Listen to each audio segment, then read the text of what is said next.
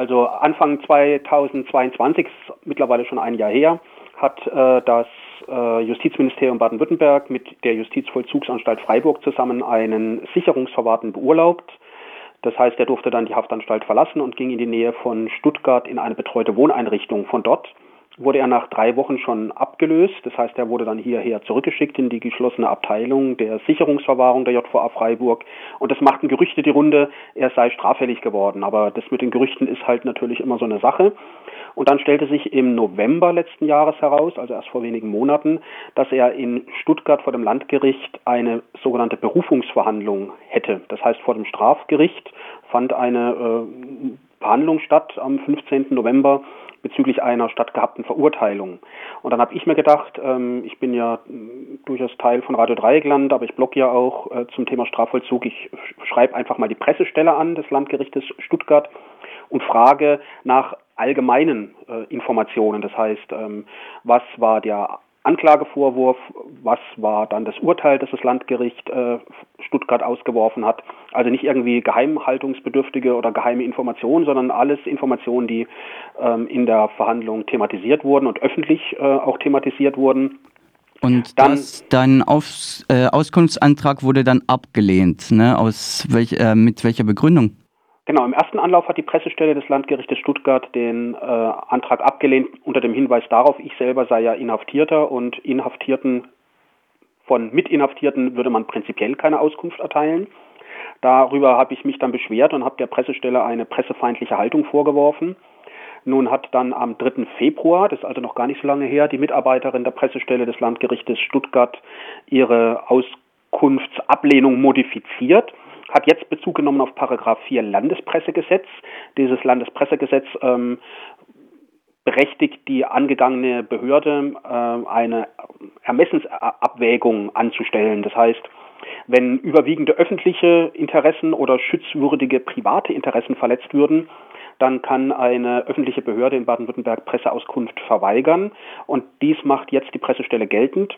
Zum einen würde nämlich ähm, in das Recht auf informationelle Selbstbestimmung, also äh, in das private Interesse dieses Sicherungsverwahrten eingegriffen werden, wenn man Auskünfte erteilen würde. Und es bestünde auch ein überwiegendes öffentliches Interesse an der Verweigerung der Information, da nämlich gerichtsbekannt sei, dass es bei Bekanntgabe der äh, Details, also warum er angeklagt war und warum das Gericht ihn in öffentlicher Verhandlung äh, verurteilt hat, könnte es möglicherweise zu Repressalien gegenüber diesem äh, Insassen kommen. Und, Und siehst ja? du da die äh, Informationssicherheit bzw. die, die ähm, Sicherheit für den Betroffenen in Gefahr oder die andere rechtliche Bestimmung verletzt? Also ich sehe beide verletzt. Ich habe mich mittlerweile im Rahmen eines Prozesskostenhilfeantrages an das Verwaltungsgericht Stuttgart gewandt Dort ist das Verfahren anhängig bei der ersten Kammer. Ein Richter Marquardt äh, prüft jetzt äh, die Sache. Ähm, die Pressefreiheit ist insofern berührt und auch verletzt meiner Ansicht nach, weil das äh, Recht der Presse äh, gegenüber Behörden und auch eben Gerichten in diesem Fall über Informationen zu einer öffentlich stattgehabten Verhandlung, zu der allerdings äh, die reguläre Presse ja nicht erschienen ist.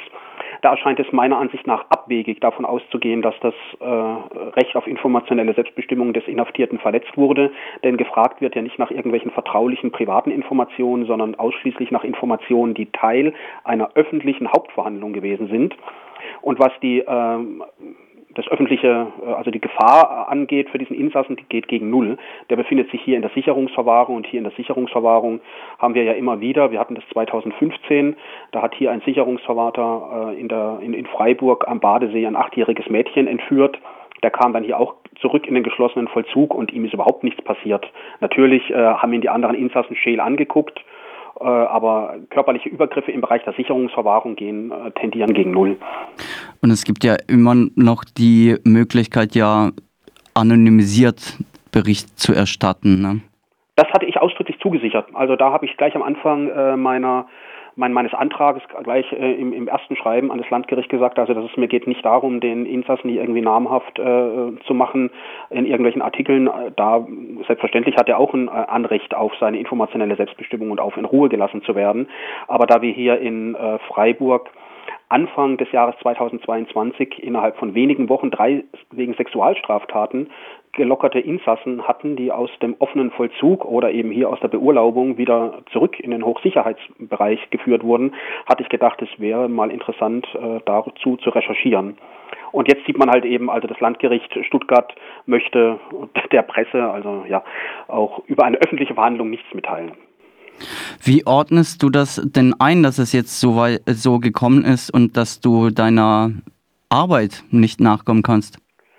Also die äh, teilweise durchaus ja pressefeindliche Haltung von Behörden ist ja jetzt nicht nur am Landgericht Stuttgart aus meiner Sicht zu beobachten, sondern zieht sich ja bundesweit und ist ja auch ähm, regelmäßig seit vielen Jahren regelmäßig äh, Bericht, äh, Gegenstand von kritischer Berichterstattung. Auf Bundesebene hat sich ja mal herausgestellt, dass es ja auf Bundesebene gar kein äh, Pressegesetz eigentlich gibt. Da leitet sich ja der Anspruch der Presse auf Auskünfte direkt aus dem Grundgesetz ab.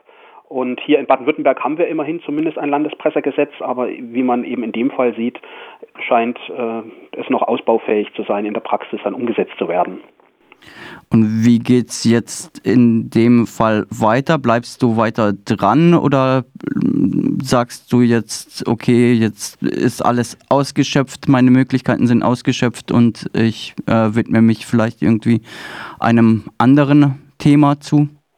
Ich werde mich auch um anderen Themen wieder zuwenden, aber wie gesagt, das Verfahren äh, ist jetzt im Rahmen eines Prozesskostenhilfeantrages beim Verwaltungsgericht Stuttgart bei der ersten Kammer anhängig und ähm, ja, mal gucken, ob das Verwaltungsgericht Stuttgart das dann doch noch anders sieht und möglicherweise doch einen presserechtlichen Auskunftsanspruch bejaht. Wann ist damit ähm, mehr Infos und beziehungsweise mit einem Update zu rechnen? Frühestens äh, Ende März oder im April, denn die äh, erste Kammer, der Herr Richter Marquardt vom Verwaltungsgericht, hat der Gegenseite, also dem Landgericht Stuttgart, bis äh, Ende März äh, Zeit gesetzt äh, zu erwidern.